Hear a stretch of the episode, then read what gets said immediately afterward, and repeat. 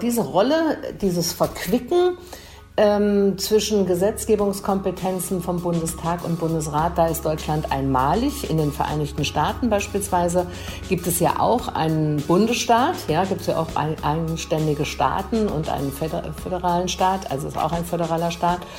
Ähm, aber es gibt in den USA eine klare Aufgabentrennung zwischen Washington und den Bundesstaaten während der deutsche Föderalismus durch eine sehr enge Zusammenarbeit zwischen Bund und Ländern gekennzeichnet ist.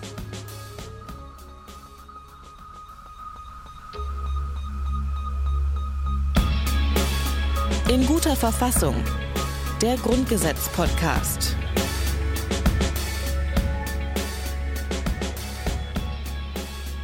Willkommen zurück zu einer neuen Folge vom Grundgesetz-Podcast bei Detective M. Mein Name ist Rabia Schlotz und bei mir gegenüber sitzt wie immer Hajo Schumacher. Hallo Tag. Hajo. Na, ja, es ist die legendäre Podcast-Küche. Es sieht Ja. unaufgeräumt aus wie immer. Tatsächlich ein Ähm, bisschen, ne? Rabeas Kichererbsenbecher steht dort. Deiner auch. Ja, aber meiner ist deutlich sauberer äh, äh, leer gekratzt, was entweder an meinem waschbärmäßigen Hunger liegt oder einfach daran, dass ich aus kleinen Verhältnissen komme und wir früher ja nichts hatten. Ja, ich habe ein bisschen Dill drin gelassen. Dill, Shame ja, aber den hätte man noch, den hätte man noch aufbraten können. Meine Mutter hätte daraus noch was gezaubert. Gut, ich werde ihn mitnehmen nach Leipzig. Genau, pack ihn ja hier hier in ein. Hey Schatz, ich habe Dill mitgebracht. Gut. Lecker. Ähm, ja, zurück zum Thema. Wir sprechen heute über Artikel 50 und Artikel 51. Und wer jetzt denkt, er weiß schon, was jetzt kommt, dem sei gesagt, das stimmt nicht. Denn man könnte meinen, dass ich jetzt sage, in der letzten Folge haben wir deswegen über Artikel 49 gesprochen, was aber eigentlich gar nicht so richtig ist. Denn eigentlich haben wir über Artikel 48 gesprochen. Artikel 49 haben wir wirklich nur ganz kurz genannt, weil der ist mittlerweile weggefallen. Gibt's nicht. Den gibt es nicht mehr, der ist einfach gestrichen. Wie, wie verbleites Benzin gibt's auch nicht mehr. Das Artikel Vergleich, 49 ist verbleites Benzin des Grundgesetzes. Ähm, und wir haben über Artikel 48 gesprochen. Da ging es darum, was denn eigentlich passiert und, und wie die Umstände sind, wenn sich jetzt Hajo oder ich, äh, wenn wir uns entscheiden, für den Bundestag zu kandidieren. Mhm. Ähm, und wir hatten in der letzten Folge keinen Verfassungsexperten dabei. Aber ich Was weiß eigentlich, Folge stimmt, aber ich finde, fluffig gemacht hat. ich finde, wir haben das auch so ganz, Ja, ganz, absolut. ganz okay hinbekommen. Das heißt, das war jetzt eine Folge, in der wir keinen Verfassungsexperten oder eine Verfassungsexpertin mit am Start hatten. Ich hoffe, das war jetzt die eine für die insgesamt 100. ähm, und dann ist das hoffentlich auch erledigt. Ich meine, dann wäre es auch ein guter Schnitt, finde ich. Mhm.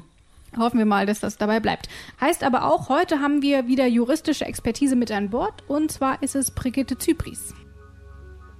Brigitte Zypries ist eine Juristin und ehemaliges Mitglied des Bundestages. Zypries ist seit 1991 SPD-Mitglied. Zunächst war sie als wissenschaftliche Mitarbeiterin an der Universität Gießen tätig, später dann am Bundesverfassungsgericht in Karlsruhe. Nach ihrem Wechsel in die Politik hatte sie zahlreiche Ämter inne. Unter anderem war Zypries von 2002 bis 2009 Bundesministerin der Justiz. 2017 und 2018 bekleidete sie das Amt der Bundesministerin für Wirtschaft und Energie.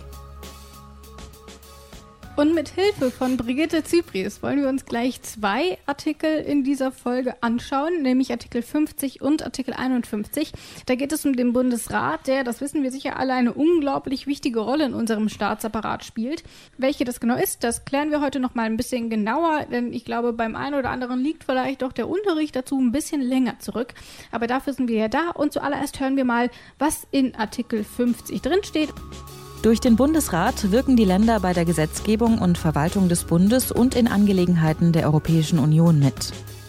Der Bundesrat wirkt mit, heißt auch ohne den Bundesrat geht exakt gar nichts in Sachen Gesetzgebung. So, das hatten wir ja nun schon mehrfach ähm, in diesem wunderbaren Podcast thematisiert. Der Bundesrat ist das vertretende Organ der Länder und damit so eine Bundesregierung und auch so, ein, so eine europäische, naja, so eine richtige Regierung ist ja nicht, ähm, damit die ja nicht machen, was sie wollen, gucken unsere Ministerpräsidenten mit drauf. Und hier wird nochmal kurz geregelt in diesen Bundesratsartikeln, wie das praktisch abzulaufen hat. Und ich finde, es ist jetzt hier so unscheinbar. Ne? Es ist so Ja. ein eher so eine, so, eine, so eine kleinere Passage in dem ganzen großen Text. Und ich sage, hey, das ist saumäßig wichtig. Und da ist so viel Geschichte und so viel Kultur und so viel demokratisches Ideal mit drin. Ich mag die. Ja, und äh, Brigitte Zypris erklärt auch nochmal, warum dieser Artikel so wirklich besonders wichtig ist. Äh, wir haben fünf Verfassungsorgane in Deutschland, Bundespräsident natürlich, das Bundesverfassungsgericht, den Bundestag als gesetzgebende Körperschaft, die Bundesregierung und das nächste äh, fünfte Verfassungsorgan ist der Bundesrat. Das heißt also, der Bundesrat, die Länder haben eine sehr exponierte, sehr hohe Stellung im Verfassungsgefüge der Bundesrepublik Deutschland. Und dementsprechend gibt es jetzt auch mehrere Artikel, die sich damit befassen, wie der Bundesrat funktioniert und was die Aufgabe des Bundesrates ist. Sie sagt es ja schon, es sind mehrere Artikel in diesem Grundgesetz. Wir sind jetzt im ersten, das heißt, wir haben noch ein bisschen was vor uns. Aber gehen wir einfach mal auf die Rolle des Bundesrates ein. Wir haben also einen Gesetzesentwurf der Regierung. Der landet nicht, wie mhm. man jetzt vielleicht äh, denken könnte, direkt im Bundestag, sondern der geht zunächst einmal in den Bundesrat. Dort ist es dann der sogenannte erste Durchgang. Mhm. Und der Bundesrat kann sich dann eben zu den Entwürfen äußern und dann eben auch eine Stellungnahme dazu abgeben. Und dann geht das Ganze wieder zurück an die Bundesregierung. Mhm. Und die gibt es dann mit der Darstellung des Bundesrates und äh, möglicherweise auch einer Gegendarstellung dazu, dann endlich in den Bundestag und dann nimmt das dort eben seinen Lauf, dass darüber gesprochen wird. Ich glaube, es gibt drei Lesungen. Ähm, so eine, mhm. so um das mal vorzustellen, eine so für Expertenmeinungen und die dritte dann zur Abstimmung. Und bevor das aber eben soweit ist, kommt das Ganze erstmal in den Bundesrat. So. Und gleichzeitig kann der Bundesrat natürlich auch eigene Gesetzesinitiativen ins Rollen bringen. Mhm. Die wandern dann über die Regierung in den Bundestag. Ähm, und am Ende ist es natürlich wieder der Bundesrat, der Gesetze abschließend verabschieden oder eben auch wieder kassieren kann. Also wenn der Bundesrat nicht zustimmt, dann war die ganze Arbeit des Bundestags mhm. umsonst. Wo, so. kurze, ein, kurz, kurze Präzisierung. Es gibt zustimmungspflichtige und nicht zustimmungspflichtige Gesetze. Und das erkennt man immer an so einer Formel, weil im, im Bundesgesetzblatt steht dann, der Bundestag hat beschlossen. Oder aber der Bundestag hat mit Zustimmung des Bundesrates beschlossen, weil wie wir alle wissen, unsere Bundesländer sind sehr durcheinander, was die Farben angeht, regiert. Also da gibt's von Jamaika über Rot-Rot-Grün bis äh, in Bayern CSU und Freie Wähler, so alles, alles, was es gibt. Und ähm, äh, die kriegst du halt nie auf eine Linie, die kriegst du schon gar nicht auf eine Parteilinie. Und manchmal haben, keine Ahnung, Flächenländer ganz andere Interessen als Stadtstaaten und manchmal ja. die Südländer was anderes als die Ostseeanrainer und, und, und. Also es ist so, ach, das ist immer so herrlich damit anzugucken, wie, naja, wie auf so einem Bazar wird dann so alles verhandelt, wenn so, äh, wie ist denn das, ähm, ähm, wie heißt denn der Asterix, wo die ganzen Druiden zum großen Treffen in Kanutenwald kommen, Kampf der Häuptlinge, glaube ich. Keine Ahnung. Großartig, aber so ist das. Die kommen dann alle mit ihren, mit ihren Zauberbestecken an und gucken, was sie rausholen können. Ich finde deine Vorstellung vom Bundesrat sehr sweet. Oder? Da kommen Druiden mit weißen Bärten. Ja. Naja, Winfried Kretschmann, wenn das kein Druide ist, weiß ich es auch nicht mehr. Er könnte den Miraculix sofort spielen oder Gandalf oder so. Aber warum ist das denn eigentlich so? Also wieso haben wir denn so eine enge Verbindung zwischen Bundesrat, Bundestag, Bundesregierung? Das ist ja nicht überall so, wo es eine föderative, ähm, einen föderalen Charakter im Staat gibt, dass es eine, einen vergleichbaren Bundesrat gibt. Nee, das ist nicht überall so und das ist letztendlich auch so eine Lehre aus Weimar. Ne? Also äh, die Länder einfach so stark mitmachen zu lassen, dass sie, ähm, dass sie nicht nur so eine symbolische Funktion haben, äh, sondern tatsächlich Dinge verhindern können, dass also so eine Zentralregierung da irgendwas anstellt. Ich habe übrigens eben äh, einen kleinen klitzekleinen Fehler gemacht. Äh, Zustimmungs- und Einspruchsgesetze hätte es korrekterweise heißen müssen, weil letztendlich geht kein Gesetz vom Tisch, ohne dass der Bundesrat zumindest mal äh, sein Missfallen geäußert hat. Ja. Aber wie gesagt, er muss nicht bei jedem zustimmen, sondern manchmal darf er auch einen Einspruch erheben. Sehr gut, dass wir das auch noch geklärt haben. Ähm, und ich habe auch noch mal mit Brigitte Zypries darüber gesprochen, ähm, was denn den Bundesrat in Deutschland ausmacht und warum es auch so ist, dass der Bundesrat und eben Bundesregierung und so alle so eng zusammenarbeiten. Und das hat sie mir geantwortet. Diese Rolle, dieses Verquicken, ähm, zwischen Gesetzgebungskompetenzen vom Bundestag und Bundesrat, da ist Deutschland einmalig. In den Vereinigten Staaten beispielsweise gibt es ja auch einen Bundesstaat, ja, gibt es ja auch ein, eigenständige Staaten und einen föderalen Staat, also ist auch ein föderaler Staat. Ähm, aber es gibt in den USA eine klare Aufgabentrennung. Zwischen Washington und den Bundesstaaten, während der deutsche Föderalismus durch eine sehr enge Zusammenarbeit zwischen Bund und Ländern gekennzeichnet ist. Warum ist denn das eigentlich so? Hat sich denn das Deutschland äh, selber ausgedacht oder wie kommt das eigentlich zustande? Und da muss man noch mal ganz kurz zurückgehen auf das Ende des Zweiten Weltkrieges und auf die Frage, was geschah dann?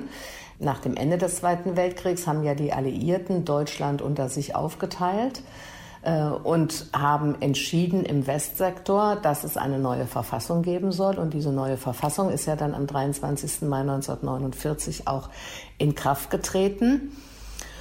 Und äh, die Alliierten, also die Amerikaner, die Franzosen und die Engländer im Westteil, ähm, hatten schon in ihren Besatzungsmächten Aufteilungen gemacht in Länder. Ne? Und damit haben sie angeknüpft an eine sehr lange Tradition Deutschland oder diese, dieses, diese Region, sage ich mal besser, ähm, war schon äh, zurückgehend bis zum Heiligen Römischen Reich deutscher Nation in Länder, in einzelne kleine Verwaltungseinheiten aufgeteilt.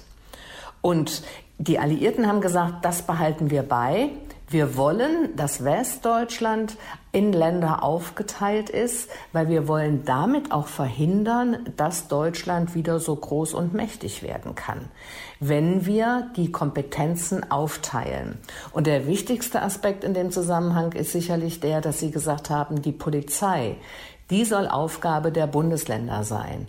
Denn wir wollen nicht, dass ein äh, Staat entsteht, dann der die polizeilichen Befugnisse wieder im Zentralstaat hat. Das heißt, der Bundesrat, der hat schon gerade auch aus diesem historischen, du hast es auch mhm. mal gesagt, ähm, eine große Bedeutung. Und wir sehen ja aber auch, dass er sich trotz dieser langen ja, Tradition eigentlich auch immer noch weiterentwickeln kann. Mittlerweile ist er eben auch ähm, für die Europäische Union zuständig. Mhm. Das heißt, er kann auch dort noch einmal schauen, was machen die denn da eigentlich? Es gibt einen Europaausschuss, auch im mhm. Bundesrat, ähm, wo dann eben nochmal ähm, geschaut werden kann, ähm, was für Beschlüsse eigentlich in Brüssel gefasst werden und äh, wie die Länder dort dann eben auch ähm, von betroffen werden. Das sind ja auch Dinge, die hatten wir auch im Europa-Artikel schon.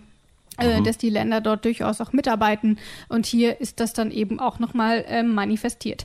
Das heißt, wir wissen jetzt, was der Bundesrat eigentlich so macht. Er ist jetzt erstmal so als Kontrollorgan zuständig, um eben Bundesregierung und Bundestag auch ein bisschen zu überwachen.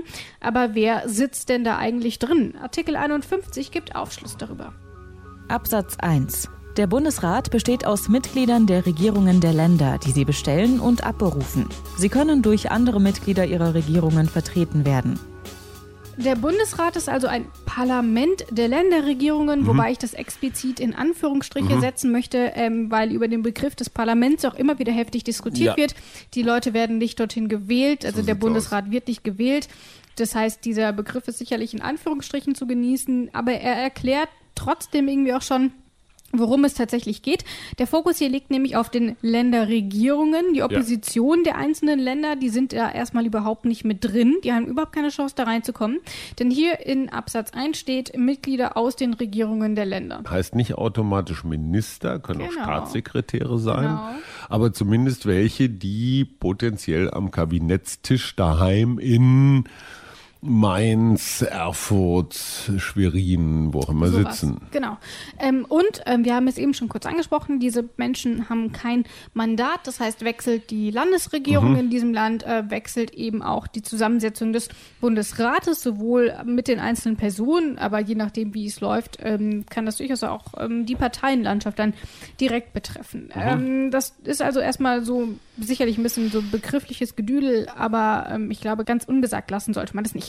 Aber warum sind denn die Mitglieder im Bundesrat immer nur Mitglieder der Regierung. Also man könnte ja vielleicht auch das ganze Parlament zu sich nehmen, wegen mir ja auch nur Regierungsparteien. Aber das Parlament hat hier eine Entscheidung getroffen, wer, wer zum Ministerpräsidenten gewählt worden ist. Insofern ist es ja schon auch ein Mehrheitswille, wenn die Regierungsvertreter dort äh, sind. Es geht ja auch nicht darum, dass die, dass die Opposition zu Wort kommt. Das tut sie ja im jeweiligen Landesparlament, sondern mhm. es geht tatsächlich wirklich nur die jeweiligen Führungsspieler der Länder zu hören. Also eine, eine Demokratieebene tiefer wird der Landtag gewählt. So, und es ist, und insofern ist dieser Parlamentsbegriff vielleicht dann doch wieder ganz zutreffend, weil diese Regierungsvertreter sind ja schon auch indirekt gewählt, jetzt so nicht vom Wähler. parlamentarischen Rat auch, ne? Genau, genau so. Es sind schon Vertreter von gewählten Organen.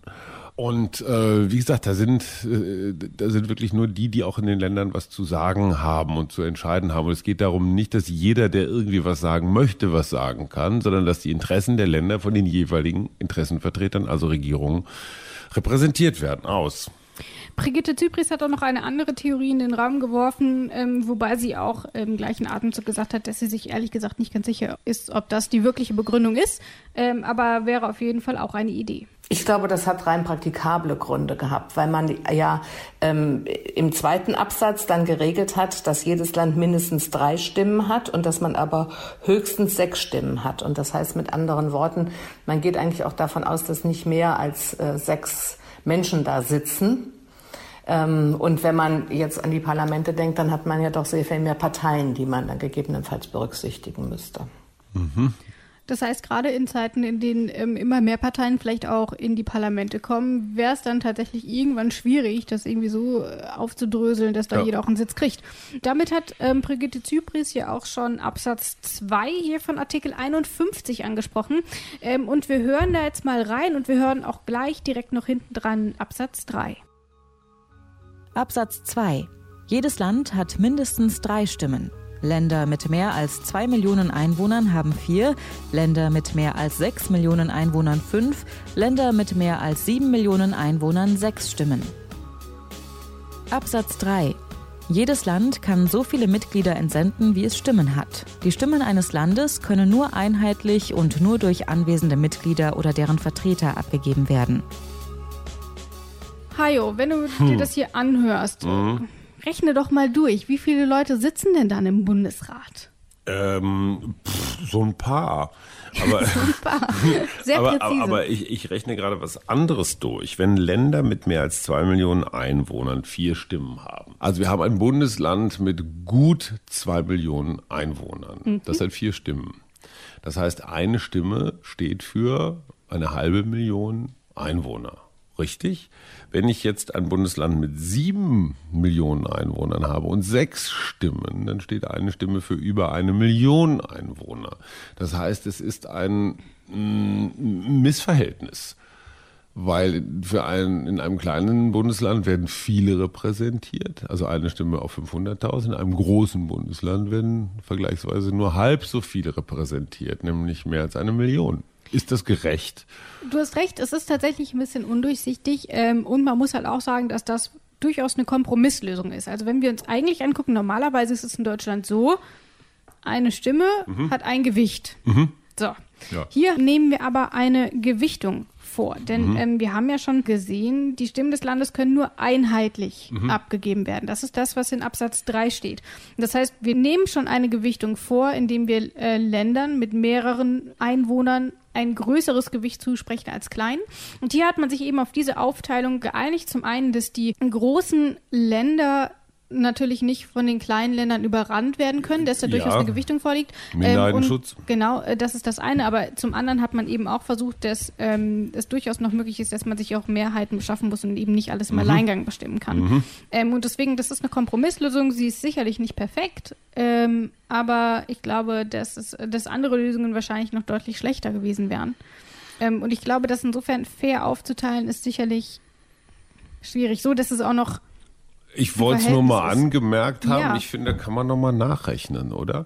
Vor allem, was ist eigentlich, wenn du ein Bundesland mit schwindenden Einwohnerzahlen hast? Verlierst du deine Stimme, wenn du ja. von 4,00 irgendwas auf 3,9 Millionen fällt? Je nachdem, wenn die Länder ähm, tatsächlich so einen großen Schwund haben, dass, dass das tatsächlich merkbar ist. Ja, also wenn du unter so eine magische Marke genau, fällst. Genau, dann ne? kann das durchaus passieren, dass du Stimmen verlierst. Ja, so. okay. Jetzt schauen wir uns aber trotzdem nochmal an, wie viele Leute denn eigentlich in diesem Bundesrat sitzen. Es sind nämlich 69 Stimmen, das heißt gesagt. eben auch 69 ordentliche Mitglieder, ein paar, genau. Mhm. Äh, denn hier steht ja auch, dass äh, nur so viele Mitglieder entsandt werden dürfen, wie man eben Stimmen hat. Also mhm. 69. Mhm. Heißt aber gleichzeitig auch, dass die Plätze nicht fest vorgesehen sind und durchaus eben variieren können. Du hast es eben angesprochen, je nach mhm. Einwohnerzahl. Wenn also plötzlich alle von Berlin wieder zurück nach Baden-Württemberg ziehen, ja. dann könnte das durchaus auch Auswirkungen auf die Verteilung im Bundesrat haben. Also mhm. theoretisch zumindest passiert jetzt wahrscheinlich nicht so super häufig, äh, dass sich die Bevölkerungszahlen so dermaßen variieren, mhm. dass der Bundesrat permanent neu zusammengeschnitten werden muss. Äh, zumal es ja auch sicherlich dann eine Frage des Zählens ist. Ne? Mhm. Wie also sieht die Zusammensetzung im Bundesrat aus? Ich war tatsächlich erstmal ein bisschen verwirrt. Es war nämlich schwierig, die einzelnen Parteien mhm. aufzudröseln. Ja. Wir verschaffen uns jetzt einfach mal einen Überblick. Insgesamt hat der Bundesrat 69 Stimmen, die auf die 16 Bundesländer verteilt sind. Jedes Bundesland hat mindestens drei Stimmen. Je nach Einwohnerzahl können es bis zu sechs Stimmen sein. Da die Bundesländer nur einstimmig entscheiden können, kommt es auf im Bundesrat vorhandene Koalitionen an und nicht nur auf die Verteilung der Parteien allgemein. Ginge es nur danach, würden sich folgende Stimmverhältnisse ergeben. Die Grünen hätten zwölf Stimmen, die CDU 22, die SPD 21. Bei den Freien Wählern käme man auf zwei Stimmen, die CSU hätte drei. Die FDP könnte vier Stimmen auf sich vereinigen und die Linke fünf. Ganz so einfach ist es aber nicht. Die Koalitionen selbst spielen eine große Rolle. Und so kommen die unterschiedlichen Koalitionen auf folgende Stimmenverteilung. SPD und CDU kommen auf insgesamt neun Stimmen, verteilt auf Mecklenburg-Vorpommern und Niedersachsen. Eine Regierung von CDU und SPD kann sieben Stimmen auf sich vereinigen, verteilt auf das Saarland und Sachsen. Baden-Württemberg, also Grüne und CDU, bekommt sechs Stimmen. Gleiches gilt für Bayern, wo CSU und Freie Wähler regieren. Und auch Nordrhein-Westfalen, wo derzeit CDU und FDP regieren. Ebenfalls sechs Stimmen hat das Bündnis zwischen der SPD und den Grünen verteilt auf Bremen und Hamburg. In Hessen regiert die CDU mit den Grünen als Partner. Damit bekommt diese Koalition fünf Stimmen. Vier Stimmen haben folgende Bündnisse. SPD, FDP und Grüne in Rheinland-Pfalz, CDU, SPD und Grüne in Sachsen-Anhalt, SPD und Linke in Brandenburg, SPD, Linke und Grüne in Berlin, Linke, SPD und Grüne in Thüringen und CDU, Grüne und FDP in Schleswig-Holstein. Um mindestens die Hälfte aller Stimmen zu erreichen, müssten sich die Regierungen aus SPD, CDU und Grünen zusammenschließen. Und das wiederum ginge nur, wenn sich Baden-Württemberg, Bremen, Hamburg, Hessen, Mecklenburg-Vorpommern, Niedersachsen, das Saarland, Sachsen und Sachsen-Anhalt zusammenschließen würden. Durch die Wahl in Bremen und auch die anstehenden Wahlen in Sachsen, Brandenburg und Sachsen-Anhalt dürfte sich die Zusammensetzung aber noch einmal ändern.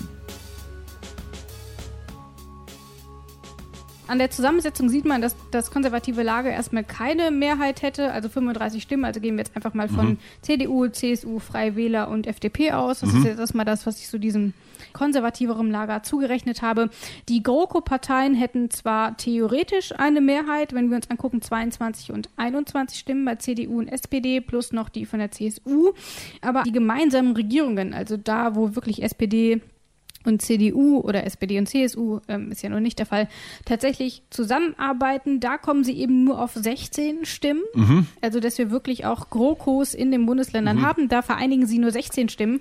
Ähm, und dadurch, dass dann eben sowohl CDU als eben auch SPD immer noch mit anderen Bündnispartnern mhm. zusammenarbeiten mhm. und wir ja schon gehört haben, die Stimmen jeweils nur einheitlich abgegeben genau, werden können. Genau, und wenn die sich nicht einig sind, müssen die sich ja enthalten. Ne? Genau. Und deswegen ähm, sieht man hier, ist es sehr schwierig, ähm, im Bundesrat überhaupt irgendwie zu Mehrheitsverhältnissen mhm. zu kommen, weil dort eben sehr viele unterschiedliche Aspekte reinspielen. Also die SPD wird natürlich gerne irgendwie in sich konsistent abstimmen, aber sie muss sich auch immer auf ihre Bündnispartner verlassen. Und da regiert man halt einmal mit, nur mit den Grünen, mal mit der CDU, mal mit den Linken und den Grünen. Und deswegen ist das alles ziemlich kompliziert. So, mhm. Das heißt, äh, da gibt es dann häufig eben auch so Ampelbündnisse und ähnliches. Mhm. Also alles gar nicht so leicht. Ähm, und diese Bündnisse, ich habe es gesagt, die können dann eben immer nur geschlossen abstimmen. Ziemliche Manövrierarbeit. Oh ja. Oh ja, und es gibt, es gibt so ein paar Beispiele. Ich kann mich noch aus meiner aktiven Zeit als Politikreporter in, gerade hier in Bonn erinnern. Da hatte Gerhard Schröder als Kanzler um seine Steuerreform durchzukriegen. Wir erinnern uns eine rot-grüne Bundesregierung. Mhm. Kurt Beck, Ministerpräsident in Rheinland-Pfalz, ja. hatte mit dem legendären Rainer Brüderle eine rot-gelbe Regierung. Und streng genommen hätte Beck äh, Enthaltung melden müssen, weil natürlich die FDP mit der Steuerreform einer rot-grünen so Bundesregierung schon von, von genetisch Nein sagen musste. Ja. Und dann hat Schröder, Klammer auf, der Hund, Klammer zu, den Brüderle irgendwie nachts am Telefon so lange bearbeitet und ihm irgendwas, ich weiß nicht mehr, was es war, irgendwas gegeben, damit Rainer Brüderle als der Hüter, Bewahrer, Verteidiger des deutschen Mittelstandes da stehen mhm. konnte. Ähm, da hat natürlich die CDU gequietscht, weil die auch als Opposition gesagt hat, das geht ja nun gar nicht, die Gelben gehören zu uns. Ähm, und äh, aber das zeigt, dass Bundesrat auch so funktioniert. Und Eber Diebken ist auch mal rausgekauft worden. Also damals regierender Bürgermeister für die CDU hier in Berlin. Das klingt alles so ich, House of Cards mäßig. Das ist total House of Cards mäßig. Wobei, das ist das, was ich immer wieder sage, am Ende geht's um Kohle. Und wenn du als Ministerpräsident oder als Koalitionspartner, in diesem Fall Brüderle, oder als Berliner regierender Bürgermeister wenn du, ich sag mal, eine halbe Milliarde in dein Land schaffen kannst oder einfach nur gut dastehst, kurz vorm nächsten Wahlkampf oder sowas, ja dann, Entschuldigung, scheiß doch auf die Parteidisziplin oder diese ganzen gelernten Rituale, dann guckst du einfach, wo bleibt dein, wo bleibst du, wo bleibt dein Land, wo bleiben deine Wähler und am Ende des Tages finde ich das richtig entschieden. Ja. ja. weil es geht ja immer um, also ne, es ist ein bisschen unromantisch, aber Politik und gerade dieses ganze Bundestag, Bundesrat, Bundesregierung, es geht natürlich nicht immer nur um hehre Werte, sondern darum, ganz, ganz viel Steuergeld zu verteilen. Wer kriegt was? Ja. Wie Köter, die an einem Knochen nagen, zerren. Ne? Wer kriegt das größte Stück ab? Und der Bundesrat ist dann nochmal eine perfekte Bühne für diese Kloppereien. Ich, I, I love it. Nun haben wir hier ein, ein, ein, Phänomen ja auch noch, das trifft jetzt vielleicht ähm, nach den letzten Wahlen nicht mehr ganz so zu, aber tendenziell war es ja auch immer so, dass der Bundesrat eigentlich in den letzten Jahren immer primär grün und rot geprägt war. Mhm. Wenn wir uns jetzt die Zahlen anschauen, mittlerweile hat die CDU 22 Stimmen und damit die meisten, das liegt natürlich an der Wahl mit NRW. Mhm, klar. Großes Bundesland, viele ja, Stimmen. Ja. Ähm, das ist der eine Aspekt. Äh, Schleswig-Holstein hatten wir jetzt die Wahl, all solche Sachen. Ähm, und äh, dort ist es dann eben einfach so, dass die Konstellation sich aber traditionell irgendwie schon immer so ein bisschen davon unterscheiden, wer eigentlich regiert. Mhm. So, das lässt sich, glaube ich, schon so zusammenfassen. Ja. Und ähm, Brigitte Zypris, der ist das auch aufgefallen und ähm, sie sagt dazu Folgendes. Wir haben das Wahlverhalten auf Bundesebene und man kann in Deutschland feststellen, dass die Deutschen dann oft die Regierung, die auf Bundesebene ist, in den Ländern abwählen. Äh, und sie wählen dann andere Regierungen in den Ländern. Also das ist ein übliches Phänomen. Es gibt immer nur relativ kurze Phasen, in denen die Regierungen in, im Bundesrat und im Bundestag ähm, übereinstimmen. Und dann ist es meistens so, dass in den Ländern dann andere politische Konstellationen gewählt werden. Und dementsprechend sitzen dann eben auch andere politische Konstellationen im Bundesrat. Jetzt mit der Erweiterung der Parteienlandschaft in den letzten äh, zehn Jahren ungefähr wo Linke, äh, wo jetzt die AfD, wo viele freie Wählergruppen in den Landesparlamenten sitzen, ist das Ganze ja sowieso sehr unübersichtlich geworden. Und das ist ja ein Phänomen, das kennt man auch aus den USA. Wenn wir da gucken, mhm. der Senat, die ja, haben ja, immer ja. diese Zwischenwahlen. Ähm, und auch dort ist es in der Regel so, dass wenn ein Republikaner die Macht hat und dann war der Senat die Hälfte der Zeit mhm. republikanisch und dann bekommen in der Regel die Demokraten ähm, die Mehrheit, so wie es ja jetzt auch bei den letzten Zwischenwahlen geschehen ist. Mhm. Und umgekehrt eben andersrum. Wenn der Präsident demokratisch war, dann ist der Senat häufig nach der Zwischenwahl dann auch wieder republikanisch. Mhm. Also man scheint dann irgendwie erst so ein bisschen so geil Demokraten und dann so nach der Hälfte denkt man, oh, blöde nee, Demokraten, jetzt bin ich wieder nix. republikanisch. Ähm, also auf jeden Fall scheint das ein Phänomen zu sein, das uns nicht ja. nur hier in Deutschland begegnet, sondern überall. Und ich, ich muss mich noch mal kurz korrigieren. Ähm, ich ich habe es tatsächlich noch mal eben äh, auf die Schnelle nachgelesen. Der Brüderle-Kuh von Schröder hing mit dem Diebken-Kuh tatsächlich zusammen. Es, es waren beide House of Cards. Das hatte beide mit dieser Steuerreform zu tun. Und der Diebken wollte irgendwie nicht der Einzige sein. Ne? Also Diebken, CDU, große Koalition. Und Bruderle halt einer von der FDP hat es dem Diebken einfacher gemacht, nicht als einziger schwarzer Peter, schwarzer Eberhard dazustehen. Und, ähm, und dann ging es, glaube ich, auch noch um die große Koalition in Brandenburg, damals Manfred Stolpe und der wundervolle General Schönbohm, äh, den ich, den ich wirklich immer sehr gemocht habe, der alte Knorzknochen, der leider auch viel zu früh verstorben ist. Ähm, ach, jetzt werde ich gerade sentimental. Auf jeden Fall, auf jeden Fall war diese, diese, diese Steuerreform war einfach so ein Meisterstück von Schröder in, in toller Verhandlungsführung. Und da siehst du dann auch mal, was diese ganzen Parteizugehörigkeiten wert sind oder so. Wenn einer kommt, der das Spiel durchblickt und der weiß, wie die Jungs ticken und wo mhm. du ihnen die Leimrute, den Knochen, den Goldtopf hinstellen musst, dann, dann, dann geht das, ey. Wow, dieser Schröder, bei allem, was er an Macken hat, aber der war schon großer. Und ich würde sagen, damit können wir die aktuelle Folge auch schließen. Das bedeutet aber nicht, dass wir jetzt durch sind mit dem Bundesrat. Auch in der nächsten Folge werden wir uns noch einmal mit dem Bundesrat beschäftigen. Zu Recht. Und dann wird es auch noch einmal ähm, Brigitte Zypris sein, die uns da unter die Arme greift. Ähm, du hast das wie immer vor dir liegen. Was steht denn in. Verrat Artikel? das nicht. Ich zitiere natürlich völlig frei. Natürlich, es geht um die Artikel 52 und um 53. Es geht erstmal um sowas wie eine, wie soll man sagen, so eine Geschäftsordnung, also Präsidentbeschlüsse und sowas. Und dann äh, Teilnehmer der Mitglieder, Teilnahme der Mitglieder der Bundesregierung. Also dürfen ja. Bundesminister, Kanzler, Kanzlerinnen oder so da beim Bundesrat eigentlich spicken, Spechten spionieren. Oder müssen sie sogar. Oder müssen sie sogar fragen über Fragen. Fragen. Über Fragen. genau. Das also klären wir in der kommenden Folge. Ich freue mich auf jeden Fall drauf. Bundesrat finde ich ist irgendwie immer ein schönes ja, Thema ja, zum ja, drüber ja, quatschen. Love it. So. Gut. Love it und tschüss. tschüss. In guter Verfassung. Der Grundgesetz-Podcast.